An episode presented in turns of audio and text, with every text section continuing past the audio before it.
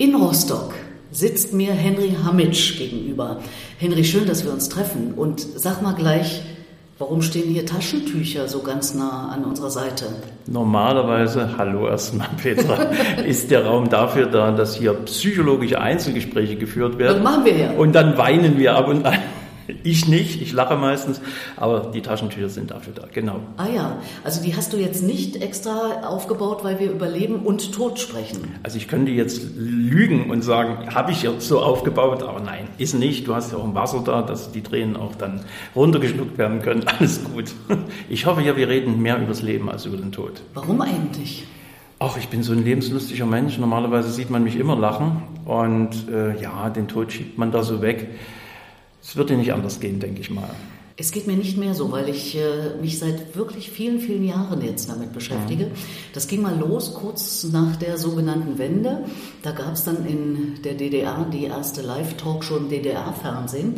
Das war schon Ende November, Dezember mhm. 89 da hatten wir auf einmal das Thema Tod auch. Also mhm. zu DDR-Zeiten sprach man ja mhm. nicht so wirklich über das äh, Thema Tod. Und von da an beschäftige ich mich genau genommen mit dem Thema. Und äh, du hast ja sicher gesehen, du bist ja ein wahnsinnig aufmerksamer Beobachter dessen, was ich tue. Du hast ja gesehen, dass ich diese Idee habe zu sagen, man kann doch auch selber über das eigene Leben nachdenken und äh, eigene Gedanken aufschreiben, eigene Erinnerungen aufschreiben. Und vielleicht erklingt ja sogar die eigene Stimme dann bei der Beerdigung. Könntest du dir das für dich vorstellen? Ich habe drüber nachgedacht, seitdem du diese Seite betreibst und ich finde, naja, es hat Positives und es hat aber auch irgendwas Gruseliges. Also klar, wenn ich dann irgendwann mal nicht mehr bin, äh, ist es mir eigentlich relativ egal, was die Leute über mich denken. Ich könnte es mit meiner Rede ins rechte Licht drücken. Aber das im Übrigen jetzt ein Fingerzeig auf Dirk Zöllner, der hat es gesagt, man überhöht sich vielleicht auch selber. Und man bringt sich in ein Licht, wo alles schön geredet wird. Der Mensch ist ja nun mal so gestrickt, dass man sich nur alles Positive merkt und das Negative dann auch noch so ein bisschen verklausulieren will. Eigentlich war es doch alles toll, was der gemacht hat.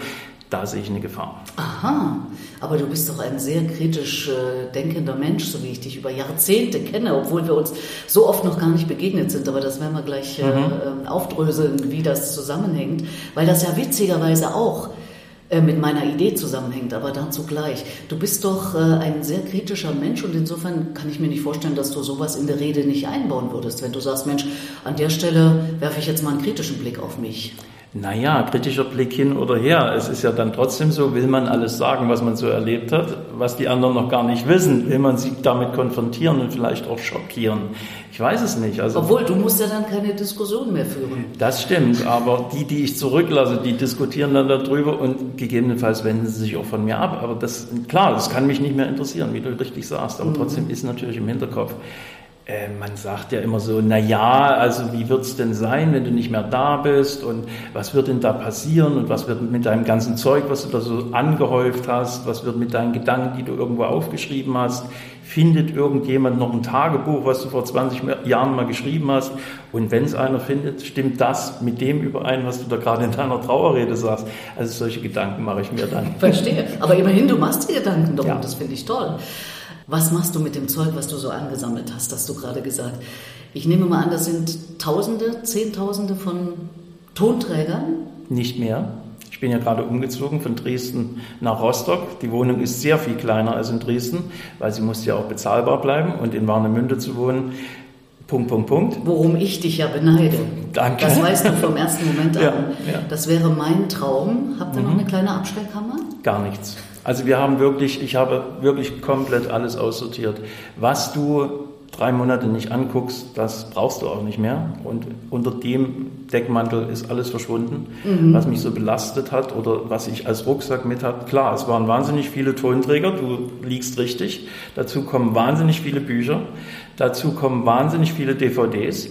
Dazu kommen wahnsinnig viel, ich höre auf damit. Ja. Also das ist alles abgespeckt, das ist auf 45 Quadratmeter reduziert.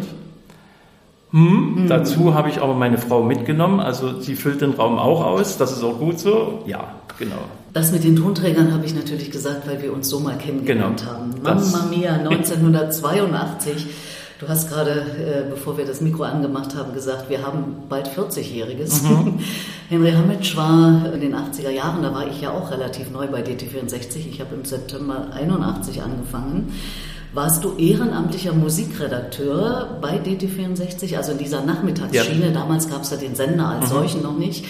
Und äh, wie war das damals? Hattest du dich da beworben? Kannst ich du dich da noch erinnern? Ich hatte mich sogar mehrmals beworben. Wir haben immer schöne Musiklisten gemacht, habe vorher immer alles gehört, ne, wie es so abläuft und wie viel West- und wie viel Osttitel da rein. Und, weißt du noch?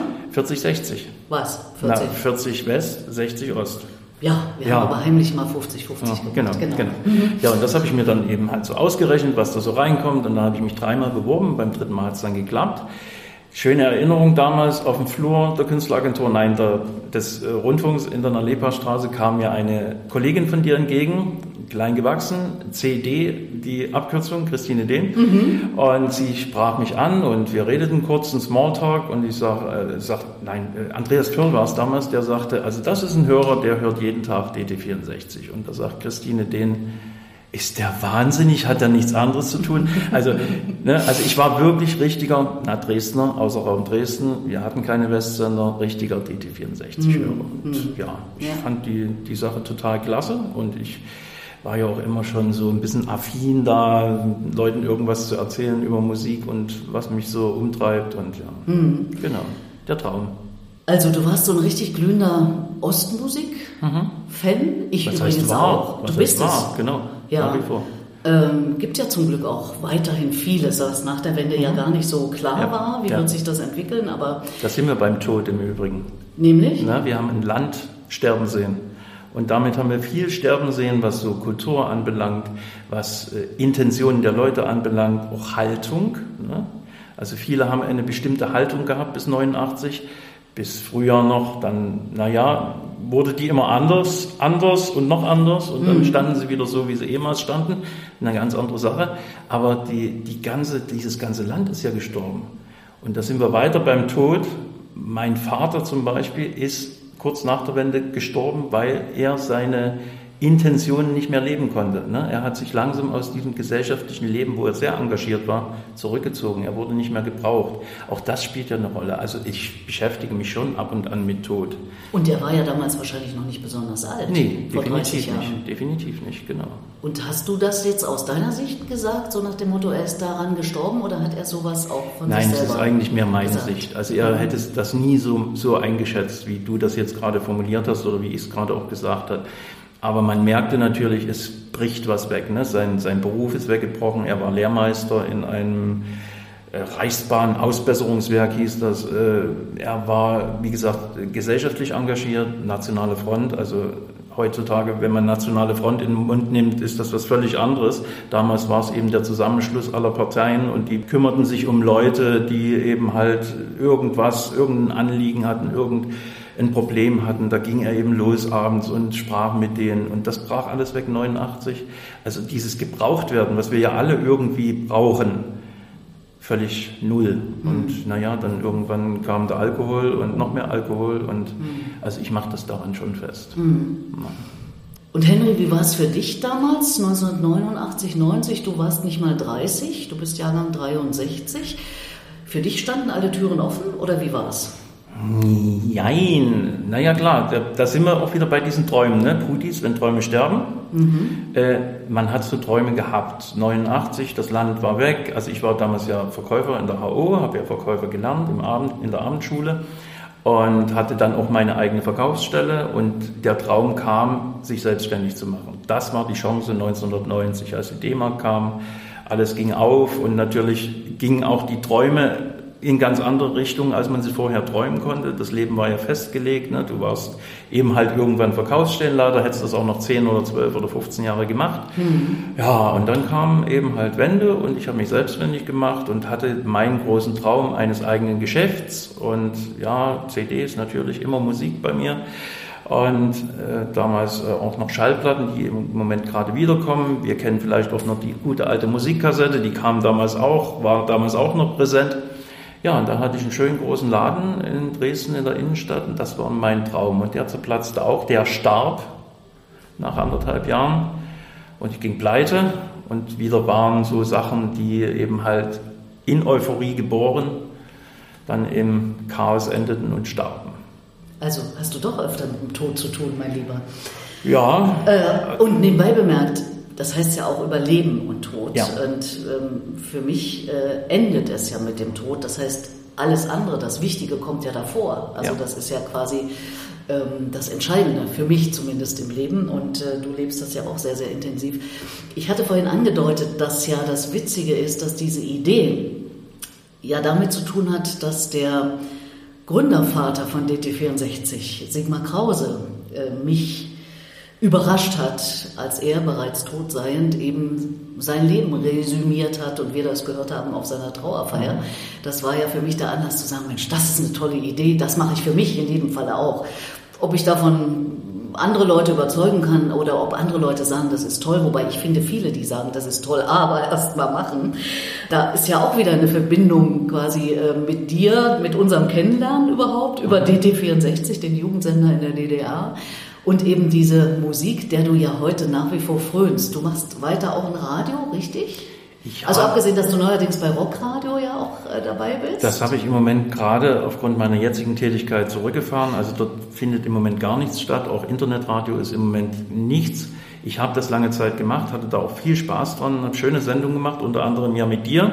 ja, Na, wir hatten was uns gar nicht so leicht war für mich, Genau. weil ich wurde auf einmal befragt. Das ging damals auch wieder, natürlich, der Kreis schließlich um DT64.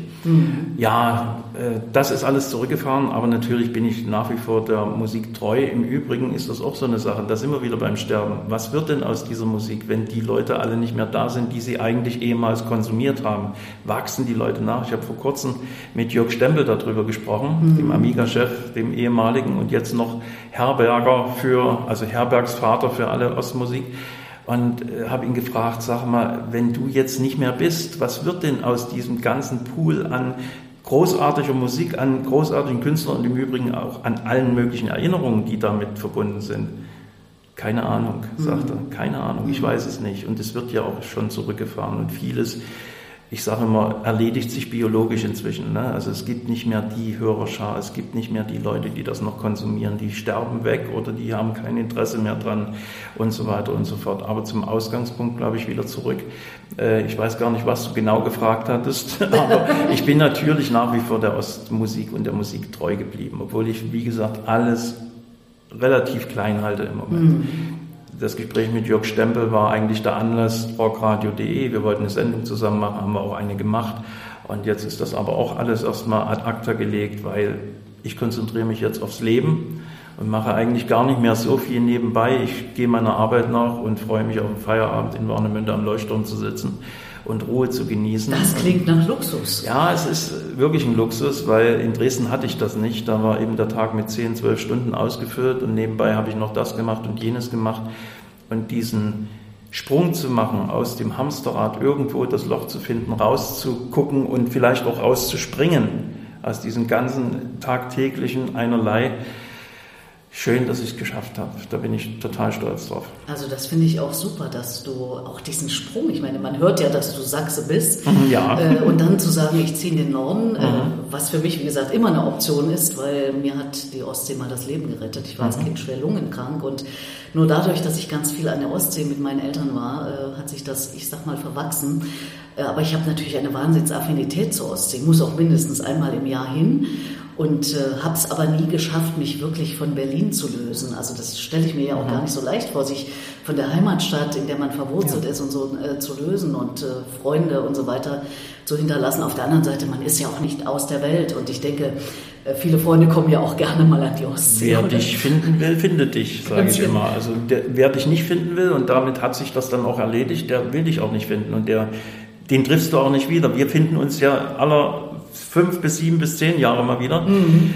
Bei mir ist das eine oder andere Kilo dazugekommen. Ich sage dann immer, also ein paar Kilo später haben wir uns wieder getroffen. Also alles wunderbar. Aber wer mich nicht finden will, der hat es dann auch nicht verdient, mich zu finden, ehrlich gesagt. So ist es dann. Und sag mal, weil du gerade gesagt hast, das ist dann jetzt mein Leben, du hast ja aber trotzdem einen neuen Job. Ja. Du kümmerst dich sehr, sehr intensiv um Leute, dass sie wieder in Arbeit Ja. kommen. Und äh, was mich ganz doll gefreut hat, neulich schriebst du mir, dass du sogar diese Podcast-Interviews äh, in deinen Trainings benutzt. Genau. Wie hast du das gemacht? Ich habe einfach dein Interview abgespielt, also zwei dieser Interviews. Äh, Dagmar Frederik war damals drin und Dirk Zöllner, weiß ich ja, also Dirk Zöllner ist ja nun mal gottgleich für mich schon fast. Ich verschlinge seine Bücher, ich verschlinge seine, seine Feuilletons, die er schreibt, ganz toll. Und diese beiden Interviews habe ich dann eben vorgespielt, ohne dass sie irgendein laufendes Bild hatten. Sie hatten nur dieses Foto an der Wand, was du auf deinen, auf deinen Seiten hast. Und sie sollten anhand dieses Gespräches oder dieser Gespräche für sich entdecken, was sie in einem Vorstellungsgespräch kommunikativ rüberbringen können. Also durch Sprache an sich, durch Satzmelodie, durch Fragestellung des Fragenden. Na, wie antworte ich darauf? Wo ist der Hintersinn dieser Frage? Will der eigentlich wissen, was er wirklich fragt oder will er eigentlich was ganz anderes wissen? Also was du da rauskitzelst aus den Leuten, das war die Grundlage. Und es mhm. ist toll aufgenommen worden. Ja, wunderbar. Mir macht das auch wieder großen Spaß. Ich mache das ja mein Leben lang und jetzt ist es wieder intensiver. Durch den Podcast kann das ja auch länger werden. Also ja. das ist wirklich toll. Im Radio ist man ja immer sehr äh, limitiert, äh, was mhm. die Zeit betrifft. Insofern ganz toll, dass du das auch verwendest. Dann hat es ja auch an der Stelle einen richtig tollen Sinn, um Leuten da was mitzugeben. So hintersinnig mache ich das gar nicht, aber da war was rauszufinden. Aber da war was rauszufinden, ah. definitiv. Also ich meine, wenn du nur über Leben und Tod fragst, also nur das Thema ansprichst und Dagmar spricht irgendwas von die Katze oder der Hund oder ne, also die Nachbarin und dann trifft man sich und dann hat man eine Maske auf und man wird trotzdem erkannt. Also alles diese Sachen hast du ja nicht gefragt. Ne? Und sie hat es trotzdem erzählt. Oder bei Dirk, wie er auf Jesus Christ Superstar, das Musical kommt und dann aber dir erzählt, was er aus der Bibel mitnimmt, als Atheist. Toll. Ja. ja. Das ist dieses Format, das gefällt mir auch gut. Das äh, muss nicht so ganz stringent äh, vorgeplant sein, sondern mhm. es ergibt sich, was die Leute äh, so erzählen. Das äh, geht uns ja jetzt hier auch äh, ja. gerade so. Du hast vorhin sowas gesagt, äh, dass äh, die Leute möglicherweise aussterben, die Ostmusik hören. Ich beobachte, dass doch ganz viele Kinder der Leute, die so in unserem Alter sind oder vielleicht sogar noch jünger, zumindest stellenweise auch das aufnehmen, was ihre Eltern gehört haben, vielleicht auch aus der besonderen Situation, weil dieses tote Land eben auch nicht mehr da ist, weil sie vielleicht was erfahren wollen. Wie ist denn das bei deinem Sohn? Na, der, der hört das auch, der hat eine schöne Playlist, natürlich bei Spotify. Die, Im Übrigen hat er jetzt sein Spotify-Konto gekündigt, weil er jetzt die Musik wieder gegenständlich haben will. Er hat also wieder Schallplatten und er fragt den Papa natürlich auch, kannst du mir irgendwas schicken? Und natürlich schicke ich ihm was. Ja, er ist auch interessiert. Das Problem ist nur, dass die Hörerschaft, die jetzt nachwächst, letztendlich nur City Silikarat Pudis kennt. Und unsere Aufgabe wäre es eigentlich noch in der Zeit, die wir noch haben, denen auch noch ein paar andere Bands mitzuteilen. Dialog, Zenit, Zebra, Monocle und wie sie alle hießen. Genau. Ja. Also mein Sohn ist auf einem guten Weg, was Musik betrifft. bei dem Vater, bei dem Vater kann ich mir das überhaupt äh, nicht anders vorstellen. Du hast ja auf einem deiner Fotos äh, auf Facebook auch diesen Slogan gehabt: Ohne Kunst und Kultur wird's still. Du ja. bist also nach wie vor da auch ein Engagierter und sagst, ich setze mich dafür ein. Ja. Also muss ja sein. Ich sage mal, ich habe jetzt gerade ein Buch gelesen, Michael Mittermeier, da geht es um Corona. Und er sagt ganz zum Schluss, komischerweise ist ja bei uns da bezieht sich es auf Komiker, Komiker schon fast manchmal ein Schimpfwort. Ne? Also Spaß muss sein, negativ besetzt. Äh, du Komiker, du, negativ besetzt. Mhm. Das würde dir in Amerika, wo er lange gelebt hat, niemals passieren. So ein mhm. Musiker bei uns, ich habe es gesehen bei Dirk Zöllner, der eben Schwierigkeiten hatte, seine Platte zu veröffentlichen, weil das Geld nicht da war. Ich habe es gesehen bei IC Falkenberg oder Falkenberg, der seinen 60. Geburtstag eigentlich mit einer Platte feiern wollte. Es ging nicht. Geld nicht da, keine Auftrittsmöglichkeiten, wo er ja das Geld herbekommt. Er hat ja nun mal keine Plattenfirma oder kein Management, die über Merchandise irgendwas einfährt oder über Tickets. Mhm. Das ging nicht. Also hat er sich eben halt in seine Konzerte jetzt gesetzt und hat gesagt, ich feiere meinen 60. Geburtstag eben halt dieses Jahr. Ich lasse ihn ausfallen letztes Jahr. Also solche Sachen, ne? und das, das nervt. Also wenn man da so da sitzt und dem Künstler zuhört und es ist ja ein Teil von dir, du kennst den über Jahre, also seine Musik, und dann merkst du, ein Gott, Mann, die, die, ne, jeder Mann meint, die müssen doch Kohle haben ohne Ende. Nee, ist aber nicht so. Also dort müsste auch mehr Transparenz im Übrigen von den Künstlern stattfinden, sage ich immer. Aber diese, wenn ich höre, bei Tino Eisbrenner war es so, der sagte, äh, ja, wenn ich die Hilfen beantrage, dann brauche ich einen Steueranwalt, der kostet mich viel mehr als die Hilfe, die ich einfahre. Aber wir als Rezipienten, sage ich jetzt mal, als Hörerschaft, haben ja eigentlich kaum Möglichkeit, da irgendwas zu tun, irgendwie einzugreifen. Also habe ich CDs gesagt, kaufen zum Konzert. CDs kaufen. Konzert, ja jetzt ja, Mhm, ne? mhm. aber damals Ja. ja. ging ja nicht. Schreckliche Zeit. Genau. Und dann habe ich mir gesagt, okay, dann mache ich das übers Radio, über das Internetradio, habe dann eben Künstler vorgestellt, auch die hier in der Region aktiv sind, die eben auch nicht auftreten konnten. Seelenschiffe, eine wunderbare Karat-Tribute-Band oder Jackbeat hier aus Rostock und so weiter und so fort. Hab Da bist auch- du jetzt schon richtig in der ja, Szene ja, ich wieder habe drin, ja? ein paar Leute schon Der kennengelernt. Mann kann es nicht lassen. Ja, muss ja auch nicht. Also das ist ja, das ist ja das, was, was das gesamte Spek- Spektrum dieses Lebens ausmacht. Ne? Du hast deine Arbeit, du hast deine Freizeit, aber irgendwas, irgendeinen Kitzel brauchst du ja auch. Manches geht schief, manches geht gut. Jetzt kriege ich gerade wieder einen Song geschickt von einem eigentlich Ur-Rostocker, wo ich gar nicht wusste, dass er aus Dresden kommt. Der hat einen Song über Dresden gemacht, also schließt sich dort auch wieder ein Kreis.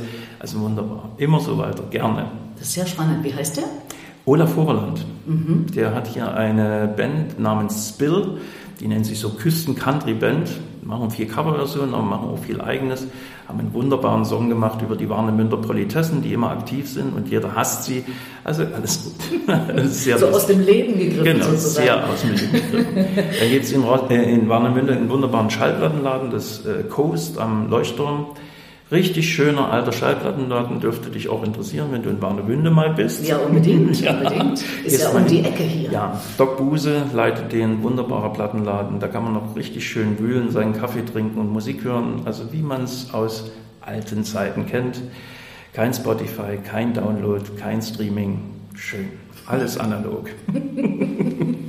Aber du hast nicht mehr so viel Platz. Pass auf, wenn du die alle jetzt Ich, kaufst. ja, wieder. genau. Also ich bin inzwischen auf dem Trip, dass ich mir CDs da kaufe gegebenenfalls und die dann wieder verkaufe, dass auch wieder der Platz da ist. Einige Sachen behalte ich, die müssen sein. Ich bin anerkannter Beatles-Fan, anerkannter Pink Floyd-Fan und natürlich Ostrock-Fan.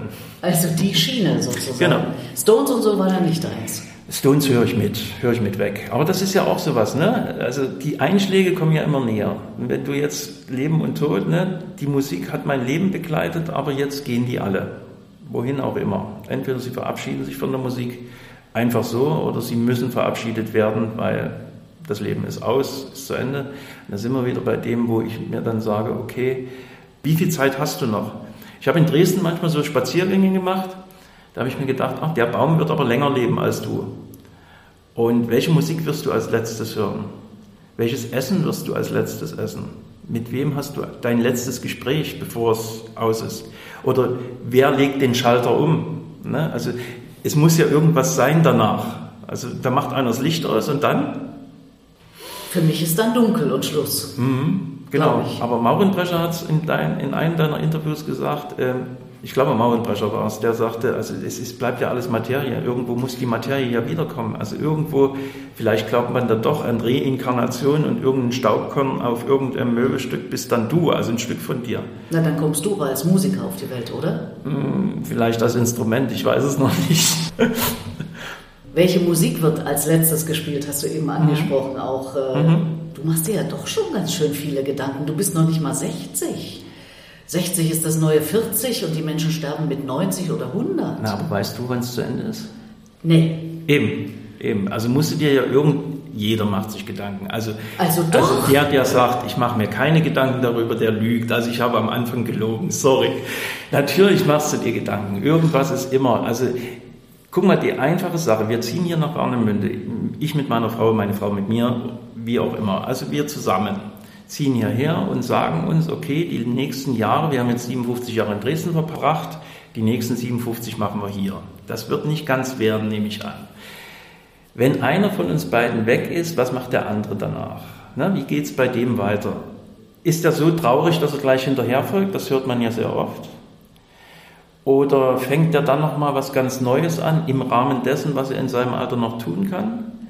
Ne? Und wenn ich jetzt damit zum, wieder zum Ausgangspunkt meine eigene Trauerrede mache, wie geht es dem anderen danach und dann mit meiner Trauerrede oder mit meiner Lebensfeierrede oder mit meinem mich feiern im Leben Rede Oder einfach nur Erinnerungsrede. oder einfach nur Erinnerungsrede. Ja. Und wie sollte die Erinnerungsrede dann aufgebaut sein? Ist es dein ganzes Leben, wo du sagst, okay, da bin ich falsch abgebogen oder da hätte ich was anderes machen müssen oder können? Oder ist es nur ein Stück daraus, Ja, also solche Überlegungen, natürlich, klar. Seitdem ich deine Seite sehe und mich damit beschäftige, sind solche Gedanken im Kopf. Äh, ja. Da habe ich ja schon einiges erreicht. Du hast Jetzt einiges noch erreicht. zwei, drei Leute mehr äh, wahrnehmen, aber mhm. wir arbeiten ja dran. Ach, genau. danke, dass du äh, mir die Zeit schenkst und wir mhm. hier darüber reden können. Für mich ist es ja auch so, dass ich äh, mit jedem Gespräch, was ich dazu führe, ob jetzt vor dem Mikrofon oder ohne Mikrofon, dass ich da immer weiter denke. Also mhm. Maurenbrecher hat ja zum Beispiel im Interview gesagt, naja, Rede aufschreiben und halten hält er für schwierig, aber warum nicht Gespräche führen? Mhm. Zum Beispiel, ja, ist auch so eine Sache. Ne? Also diese, ne? dieses Reden aufschreiben, da hat Dirk auch gesagt, ne? du schreibst irgendwas, du setzt dich in dein Kämmerlein, du lässt niemanden mehr rein, hast dein Glas Wein vor, vor, vor dir stehen und schreibst. Und dann kommst du in die Situation, was schreibe ich denn nun wirklich? Also lasse ich wirklich alles aus, was ich in der Situation erlebt habe. Wie erinnere ich überhaupt diese Situation? Also nur dieses Positive, was ich gefühlt habe oder was ich im Nachhinein dazu gedichtet habe, ist ja auch eine Möglichkeit. Oder ich sage stringent, so war die Situation, ihr könnt selber urteilen, habe ich mich richtig oder falsch verhalten.